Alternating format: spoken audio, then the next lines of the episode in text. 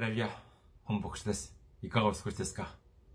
私は現在、日本群馬県にあります、伊香保中央教会と世界宣教群馬教会に仕えております。教会のホームページ申し上げます。教会のホームページは、伊香保中央教会、日本語版は、伊香保 jp.kirin.kr、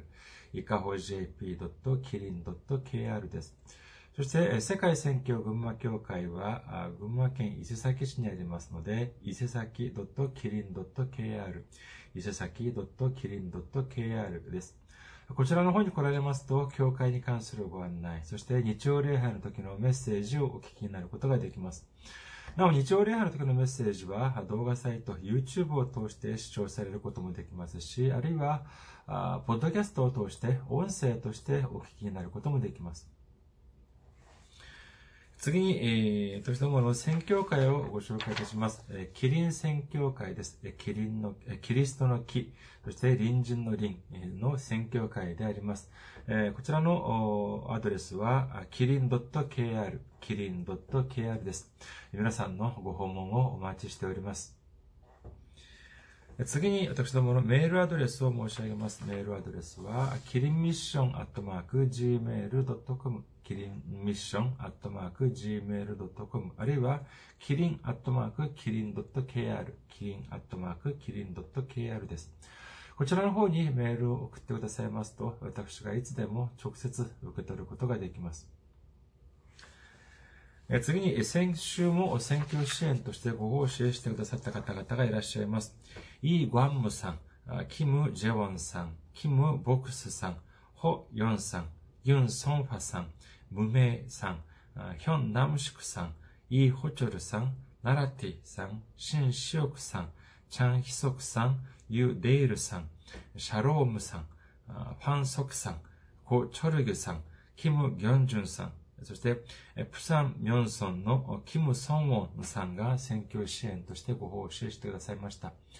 本当に、え2022年1月現在、え日本も韓国も世界中で、いわゆる新型コロナウイルスのそのオミクロン株が、本当にあの、これによって大変な今、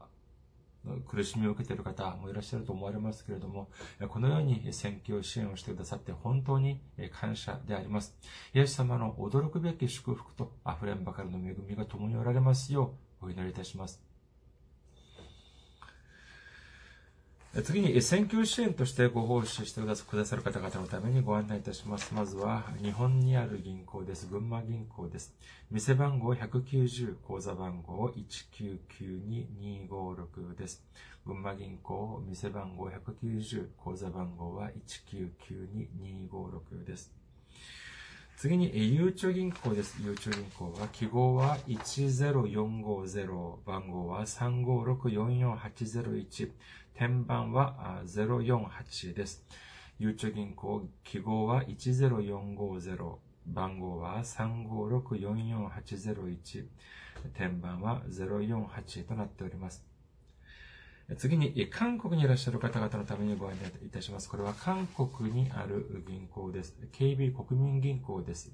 口座番号は079-21-0736-251。口座番号は079-21-0736-251となっております。私どもの教会は、財政的に、まだ財政的に自立した状態ではありません。皆様のお祈りと宣教支援によって支えられております。皆様のたくさんのお祈り、ご関心、ご参加、ご奉仕、お待ちしております。それでは今日の御言葉を見ています。今日の御言葉は、ローマ人の手紙8章28節の御言葉です。ローマ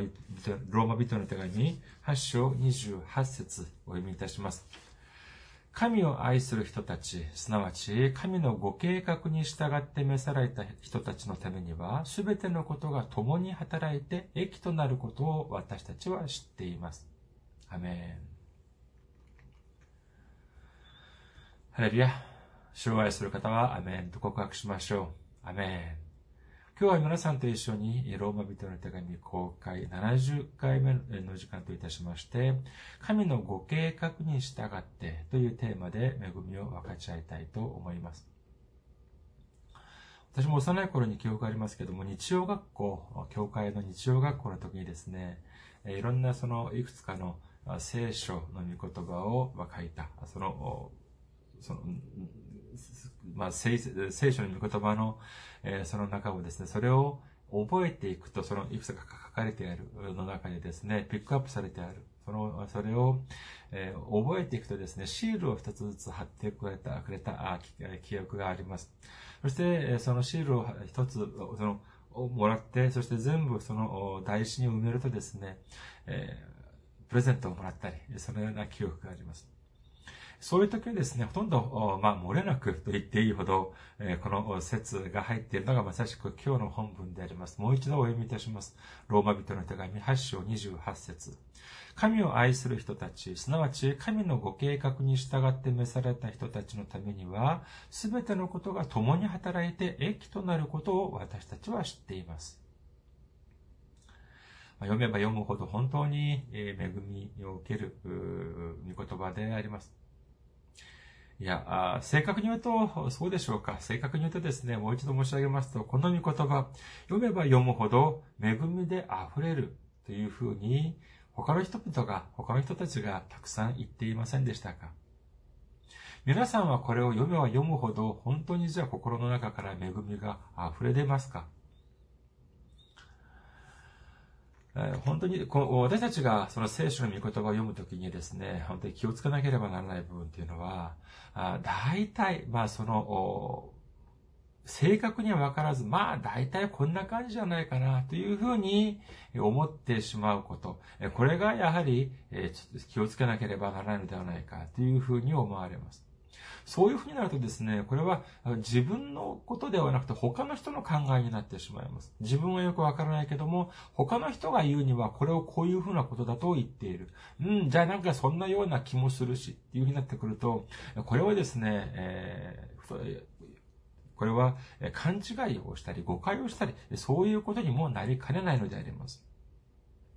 以前私が、ま IT 関連の会社に勤めていた時ですけれども、まあ、まだ20代の頃でしたけれども、私はまあそのプログラムとかシステムとかについてまあ疎いので、その、その専門の部署にですね、行って、え、こういうことでを尋ねてみるとですね、まあ、ほとんどの場合は本当に親切に教えて、え、説明してくれます。しかし、時にはですね、こちらから聞いているのに、急にですね、大声を出したり、そういうような場合もあるのであります。そして、またある時はですね、私が聞いていることには答えず、他のそのことに関して、とても難しいことを言い返してくるという場合もありました。はじめはですね、なんでこういうことに、こういうことを言うのかなとか、そういうふうに、本当にあの、軽減に思いましたけれども、他の人がですね、えー、説明をしてくれました。親切に説明、向こうが教えてくれるときは何かというと、これは自分たちが知っている質問だからということなんです。えー、自分たちが知っている内容であれば、親切に教えてくれると言います。じゃあ、急にじゃあ大声を出して怒ったりですね、あるいはいろいろと難しいことで言い換え、その難しいことを言い返してくるときはどういうの時かというと、これは自分たちのこちら、こちらの質問に対してのその答えをですね、自分たちもよくわからない時だということらしいんであります。自分が、私がした質問にですね、対して自分がよくわからないと、まあ、それについてわからないというには少しプライドが傷つくんでしょうかね。えだからですね、いや、今、忙しいのに、だって忙しい時にそんなこと聞くないとかですね、あるいは、なんかわけのわからない、えそんな難しいことを言ってですね、私は、このような難しいことも知ってるんだぞ、というようなですね、それを誇示しようとしているような、そのような場合があるというのであります。このようなあシチュエーションといいますか、このような場合ですね、教会でもあるのではないでしょうか。私が直接、まあ、その、経験したというよりも周りから聞いた話なんですけれども、その聖書に関する質問をしたらですね、本当にあの怒ってですね、向こうが怒って、なぜ聖書を疑うんだ？聖書の御言葉を疑わず、そのまま信じなければならないというようにしてね、怒られたそうなんであります。まその方はまあ伝道師だっていうことだったんですけれども、その伝道師先生がですね、この質問に対しての答えを知らなかったのか、あるいは、あまあ、そのように自分たちも、その、ご自分もそのように学んできたから、あそういうふうに言ったのかよくわかりませんけれども、いや、聖書に関する質問をするのが悪いことですか？いや、批判をしようというのではありません。そうではなく、ちゃんと知るために質問したのに、それをもってですね、疑うとか、そういうようなことを言われるというのは、これは適切ではないと言えるでしょう。これですね、もう伝道師だけじゃなく、牧師先生だってやはり同じであります。えー、聖書を100%正確に知ることができるというのは、これはもう不可能に近いと言えます。一生涯を聖書だ、一生の間聖書に対す関する研究だけをしてきた神学学者でさえも100%断言できるというようなことではないのにですね、これについて知らないというのは、これは恥ずかしいとは言えません。もし自分が知らない内容であったのであれば、正直に、あ、この部分は少しわかりません。私が一度資料を少し探しています。こういうようなことを言うのが、これが恥ずかしいことでしょうか知らないというのが、あ、わからないというような部分があるというのは、これは恥ずかしいことではありません。そうではなく、知ったかぶりをする。えー、知らないのにまるで知っているようなふりをする。これが恥ずかしいというふうに言えます。私がその、まあ、日曜学校の時の話に戻るとすればですね、その何を覚えてきなさいというような聖書の御言葉が書かれているもの、まあ、その旧約、新約、みんな書かれていたいたんですけども、その御言葉についてその意味をですね、詳しく説明をされた、そういう覚えがあまりありません。ただ、覚えてきなさいということなのであります。覚えてくださいというこの紙、今もあの思い出します。あの A4 サイズのですね、紙を横にしたサイズでありまして、その片方にはですね、その覚えなければならないその聖句が書かれていまして、そしてもう片方にはですね、ブドウの一房の絵が、えー、まあそのペンで書かれていまして、でその、ま、丸がたくさんありますよね。そこにあの番号が、ね、全部振ってあって、そこにその片方の聖句の中で一つを覚えてくると、その丸い、その番号が振ってあるブドウの房にですね、そのシールを一枚貼って、それで全部埋まったらプレゼントをあげるみたいな感じでありました。今も覚えてるって、本当に 自分も驚きましたけども、ああ、そういうのって覚えてるもんだなというふうに思いました。じゃあ、さあ、見たいことですね、聖、聖句の意味も、や、あまり正確に知りませんでした。だからといって、質問はしませんでした。なんかで、しゃしゃり出るような気もしてですね、そんなことしたってしょうがないだろうとか思ったり、あるいは、あの、先ほど申し上げましたように、怒られたっていう人もいるんですから、変にこれをね、質問をして怒られたって、これは叶わないっていうので、まあ、ただ、何のことかもわからずに、ただ暗記していた、そういうような記憶があります。まあ、幼い頃はまあそうだったとしても、大人になってまでそういうような状況であるというのは、これは困ったものであります。知らないものはどうす、知らないことはどうすればいいのか、まずは聖書を見る必要があります。聖書に関する全ての答えは聖書の中にあります。ですから、聖書を読んで、そして考える必要があるのであります。しかし、それでもわからない。というのであれば、それは尋ねてみるのが当然でありましょう。私自身もですね、本当に知らないことだらけです。ですから、他の方が私に質問、ご質問して知らない部分があれば、あ、すいません、私も少し勉強不足でありますから、あ少し調べてみて、そしてお答えいたします。こういうふうに申し上げるはずであります。ですからですね、えー私がその、まあ、子供の頃にですね、本当に聖書の御言葉に対して少し分かりやすく説明してくださる方がいたのであれば、もう少し聖書に関する関心もですね、早い方から、早い時から持てたのではないかというようなことも思ってしまいます。今日の本文を見てみましょうか。今日の本文を見るとですね、皆さんどういうふうに思っておられおられるでありましょうか。すべてのことが共に働いて益となる。これは、いいことであれ、悪いことであれ、すべてのが共に働いて、いいことになる。このような意味でよろしいでしょうか？よろしくないでしょうか？一つ例を挙げてみることにいたします。マタイの福音書11章28節です。すべて疲れた人、重荷を負っている人は私のもとに来なさい。私があなた方、私があなた方を休ませてあげます。この御言葉も、やはり私たちにとって馴染み、馴染み深い聖句でありますけれども、皆さんはこの御言葉をどういうふうに理解されておられますか？イエス様を信じさえすれば、私たちは何もしなくても、ただ休んでいればいい。以前ですね、まあ、韓国にいた時にこういうふうにおっしゃる牧師先生のメッセージを聞いたことがありました。イエス様がすべてしてくださくださったから、私たちはもう何もしなくてもいいということなんであります。じゃあ、イエス様は本当に私たちに何もしなくてもいいというふうにおっしゃっているのでありましょうかこれ、聖句を覚えるというのが悪いことではありません。しかし、そういうふうにですね、その、その、その一部分だけを切り取って、えー、覚えるというと、ここにですね、大きな誤り、大きな誤解が生じる可能性があるのであります。先ほど申し上げました、マタイの福音書11章28節すべて疲れた人、重荷を負っている人は私のもとに来なさい。私があなた方を休ませてあげます。しかしですね、この後にはとても大事な御言葉が出てくるのであります。あその続けて、マタイの福音書11章29節から30節私は心が柔和で減り下っているから、あなた方も私のくびきを追って私から学びなさい。そうすれば魂に安らぎを得ます。私のくびきは追いやすく、私の鬼は軽いからです。というふうにイエス様はおっしゃっております。イエス様を信じるというのは、ただ何もせず、ただアメン、ハレルヤーというふうに言っているだけではありません。イエス様がくださるくびきを追って、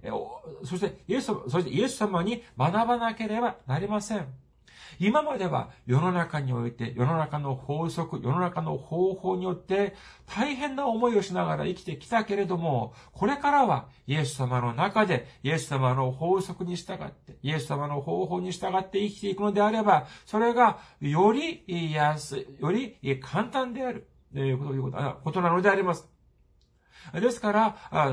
その中で私たちが安らぎを得るということなのであります。そしてそれによって本当の自由と本当の希望を得ることになるということを信じる皆様であることをお祈りいたします。それではじゃあ私たちはどうすればイエス様に学ぶことができるのでありましょうかそれはまさしく聖書を通じてイエス様を学ぶことができるのであります。私たちが、マタイの福音書11章28節私たちを休ませてくださるという言葉だけを信じて、イエス様がくださるくびきを追うということ。イエス様から学ばなければならないということを信じないんですか？これは、じゃあ何もせずに休みたいだけですか？これは本当の信仰とは言えません。半分の、その、その中途半端な信仰であります。中途半端な信仰というのは、これは信仰ではありません。それは信じないのと同じなのであります。新明記18章13節あなたはあなたの神、主のもとで全き者でなければならないというふうに書かれております。聖書は私たちに全き者、完全なるものになりなさいというふうにおっしゃっております。それではじゃあ私たちは私たちの力で完全なるもの、全き者になることができるでありましょうかそれは不可能であります。しかし、私たちがイエス様を私たちの救い主として受け入れ、聖書の御言葉を通してイエス様から学ぶということ。そして、イエス様がくださるくびきを追って従順する人生を送るときに、主の見舞いにおいて完全なるもの、全くものになることができるということを信じる皆様であることをお祈りいたします。今日の本文も同じであります。ローマ人の手紙8章28節をもう一度見てみましょうか。ローマ人の手ローマ人の手紙、8章28節神を愛する人たち、すなわち神のご計画に従って召された人たちのためには、すべてのことが共に働いて益となることを私たちは知っています。今日の御言葉見て、見ていますとですね、無条件、もう何でもかんでもが、すべて益となる、すべてが得となる、そのような御言葉ではありません。なぜ半分しか読まず自分勝手に解釈をしようとするのでありましょうか？それはですね、例えば、今自分が食べ過ぎで今お腹が痛い。その時にですね、じゃあ目薬を入れれば治るだろう。というような、そういうふうに信じるということ。これが信仰でしょうか？これは正しい信仰ですか？いいえ、違います。これは正しい信仰ではなく、これは愚かなのであります。無知なのであります。今日の御言葉をもう一度見てみるとどうなっているのでありましょうか？ただ、いいことでも悪いことでも全てがいいことになるということでありましょうか？いいえ、違います。とにもかくにもそんな、そういうのではなく、ここには二つの大事な条件があるのであります。前提条件があります。それは何かというと、まずはじめに、神様を愛するものであるという必要があるということであります。神様を愛する人たち。そして、二番目には何かというと、神のご計画に従って召された人たちというような二つの重要な前提条件があります。ある人が学校を卒業して会社に、えー、ある会社を志願しました。入社をするために志願しました。そして、試験を受けて合格しました。その人よりも、いい学校、素晴らしい学校を卒業した人もいたはずです。そして、その人よりも、素晴らしい能力の持ち主もいました。しかし、他の人は皆落ちましたけれども、その人は合格できました。じゃあ、簡単に考えてみましょう。単純に考えてみます。その人はどうやって、どうして会社に合格、その会社に合格することができたのでありましょうか。そこにはいろんな理由はあるかもしれませんが、最終的には何なのか、単純に考えてみてください。会社がその人を採用したからなのであります。これをですね、以前私が勤めていた会社で実際にあった話であります。もう、もう数十年も前の話でありますけれども。その時にですね、ある女性の、まあその受験者が話題になったことがありました。まあ変な意味ではなくてですね、えー、私はその人をですね、まあ見かけたことがないので、えー、どういう人なのか、もう今までもわかりませんけれども、その当時、その採用試験を受け持っていたその担当者の話によると、本当に、えー、結構、まあ能力もある、結構いい人だったというんです。いい人材だったというのでありますけれども、いざこの人を使うとなると、適当な、その、この人に合った仕事が、思い浮かばないっていうことなのであります。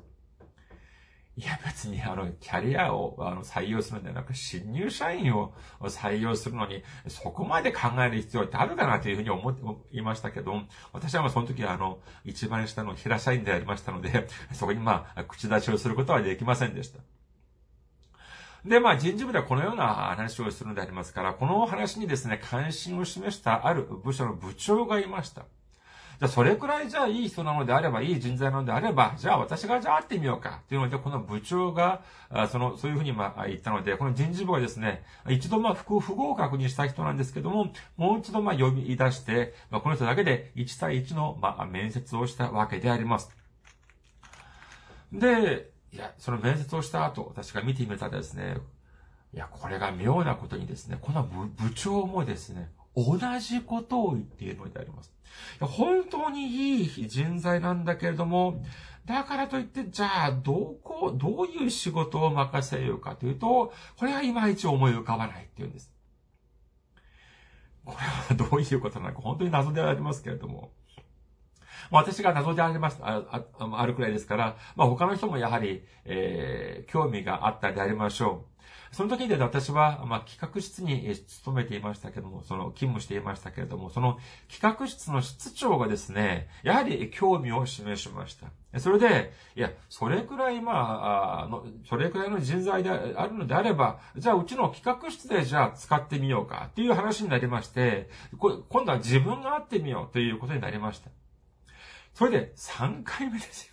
3回目も、の、その人を呼び出してですね、今度はこの企画室長が面接をしました。どうなったでしょうか？残念なことにですね、この企画室長もやはり同じことを言っていたのであります。本当にいい人材なんだけれども、社長の秘書としてはいいかもしれない。しかし、まあ、社長の秘書は今垂れている。いやー、どういう適材、その、適所が見当たらないっていうふうに、え、言っておりました。こういうふうにですね、その、こういうような成り行きで、結局その女性の受験生をですね、3回も面接を受けましたけども、結局、その人はですね、この会社の試験に合格することができませんでした。能力がなかったからでしょうかいやいや、能力がなかったらそもそも関心を示すはずがありません。まあ、先ほども申し上げましたように、私も今までその人を一度も、まあ、拝見したことが、お会いしたことがないので、えー、どういう人があったか、未だに私もわかりません。ミステリーです。えー、しかしですね、3人もの人が、あそそまあ、3回も面接をしたにもかかわらず、なぜ落ちたのかという理由、私も未だにわからないままなのであります。じゃあこれを言い換えればですよ。これを言い換えれば逆に、じゃあ合格した人たちはどうでしょうか？合格した人たちの中には、その女性の受験者よりも能力が少し足りなかった人もいたかもしれません。しかし合格したというのは、であれば、それは少なくとも、その人をどこ、どこに配属させようとか、どの部署に配属させればいいとか、どのような仕事を任せればいいとか、そういう会社の側での明確な計画があったからではないでしょうか。私もまあ今までまあいろんな試験を受けて、まあ受かったり受からなかったり、そういうことがありますけれども、じゃあその時にどうして受かったのか、どうして受からなかったのか、その理由知らないこともたくさんあります。しかし、どうであれ、そういう、その合格不合格というのは自分の意思ではなく、自分を採用してくれる側の決定だということなのであります。これは間違いがありません。聖書を見てみますと、アブラハムの息子、イサクには、二人の息子、双子の息子がいました。アブラハムの、まあ、息子のイサクの息子、まあ、アブラハムにとってみれば孫であります。で、このイサクの二人の双子の息子は、お兄さんはエサウであって、弟はヤコブでありました。しかし神様はエサウを選ばず、ヤコブを選ばれたのであります。創世記25章を見てみましょうか。創世記25章21節から23節イサクは自分の妻のために主に祈った。彼女が不妊の女だったからである。主は彼の祈りを聞き入れ、妻リベカは身ごもった。子供たちが彼女の腹の中でぶつかり合うようになったので、彼女はこんなことは、では、一体どうなるのでしょう？私は。と言った。そして主の御心を求めに出て行った。すると主は彼女に言われた。二つの国があなたの体内にあり、二つの国民があなたから分かれ出る。一つの国民はもう一つの国民より強く、兄が弟に仕えるというふうに書かれているのであります。これを見てみると、兄が弟に仕えるというふうに書かれています。じゃあ今、神様がこのようにおっしゃったときに、エサウとヤコブはどこにいるでありましょうか？今、まだ生まれてもいません。まだお腹の中にいるんです。にもかかわらず、もうすでに神様はエサウではなく、ヤコブを選ばれ、選ばれました。じゃあその理由が聖書に出てくるのでありましょうか？出てきます。マラキ書1章2節から3節には次のように書かれております。あなたは、私はあなた方を愛している。主は言われる。しかしあなた方は言う。どのようにあなたは私たちを愛してくださったのですか？と。エサウはヤコブの兄ではなかったか？主の言葉。しかし、私はヤコブを愛した。私はエサウを憎み、彼の山を荒れ果てた地とし、彼の相続地を荒野のジャッカルのものとした。というふうに書かれております。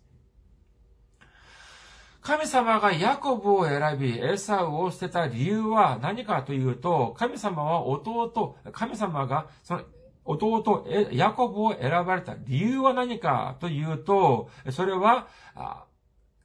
ヤコブを愛したということなのであり、そして、エサウを選ばれなかった理由は何かというと、エサウを憎んだというふうに、主はおっしゃっているのであります。じゃあ、ヤコブは、あいいことをしたから、そして、えー、エサウはじゃあ悪いことをしたからなのでありましょうか。いやいや、先ほど見たように、まだお母さんのお腹の中にいるときに、すでに神様はヤコブを選び、そしてエサウを捨てました。これはほん、これはもう、もっぱらこれは完全に神様の決定に、えー、決定に従ったのであります。いや、こんなデタラメは、あ、これは無理があるんじゃないか。あまりにもこれは不公平じゃないか。というふうに思われますか皆さん、私たちは忘れなきゃ、忘れてはいけません。私たちは今、このよう、ここに一緒に集って、そしてイエス様を救い主として受け入れ、イエス様の十字架の血潮によって救われたというのは、これは、これ自体が至極不公平なことだということを私たちは忘れてはならないのであります。私たちはじゃあ、救いに値するいいことを行いましたか？いやいや、私たちは何もしたことが、したことがありません。にもかかわらず、何でしょうか？ヨハネの福音書3章16節にはどのように書かれているでありましょうか？ヨハネの福音書3章16節神は実にその一人子をお与えになったほどに世を愛された。これは神様は私たちをとても愛してくださったということなのであります。じゃあ、どれほどに愛してくださったのでありましょうか？そうです。神様が最も大切にされておられる一人子イエス様を私たちにくださるほどに、私たちの、私たちのために十字架にかけて、そして血を流して死に至るようにさせるまでに、そういうふうにしてまでも私たちを救ってくださる。そ、それほどまでに私たちを愛してくださったということを信じる皆様であらんことをお祈りいたします。それではその理由は何でしょうか？今日の御言葉を見てみましょうか。ローマ人の手紙8章28節神を愛する人たち、すなわち神のご計画に従って召された人たちのためには、すべてのことが共に働いていくとなることを私たちは知っています。神様は神のご計画に従って私たちを召されたというふうに書かれているのであります。これは単純に、まあ、呼ぶことにしたからあ読んだというのではありません。聖書を見ていますとですね、私たちを器に例えたという部分がたくさん出てきます。第二ティモテの手紙2章20節から21節を見てみましょうか。第二ティモテの手紙2章20節から21節大きな家には金や銀の器だけでなく、木や土の器もあります。あるものは尊いことにあるものは卑しいことに用いられます。ですから、誰でもこれらのことから離れて自分自身を清めるなら、その人は尊いことに使う、用いられる器となります。すなわち聖なるものとされ、主人にとって役に立つもの、あるいは良き働きに備えられたものとなる、備えられたものとなるのです。そもそもこの器というのはですね、何の目的もなく作られることはありません。かな間違いなく、その目的に応じて作られるというのが器だというふうに言えます。これは何かというと、神様が私たちを呼んでくださったその理由というのは、私たちが優れているからではありません。私たちが、いや、いい人だからというのではありません。私たちが他の人より能力があるからというのでもないのであります。私たちを愛して、そして神のご計画に従って、私たちを神様が用いてくださる、そのような計画があるからだということを信じる皆様であることをお祈りいたします。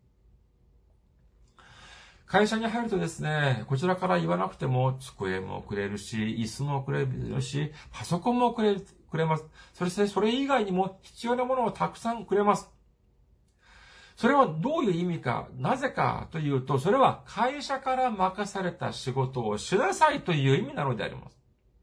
しかしいざ会社ではこの人はどうするのかというと、いつも居眠りばかりしていたり、また、全く他のことをして、全然その会社から与えられた仕事をしません。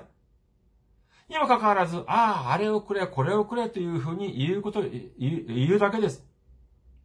そういうふうになると、じゃあそれをくれるでしょうか？いやいや、そういうのをくれるのは愚か、遠からずですね、会社から追い出されるかもしれません。私たちも同じなのであります。神様は私たちにご計画があります。私たちを用いる計画が終わりなのであります。にもかかわらずですね、神様が私たちに任せてくださるそのようなことには何の関心もなく、ただ、あれをくれ、これをくれ、というふうに他に言ってばかり、というのであるから、そして全てのことは、ああ、全てのことは益としてくれる。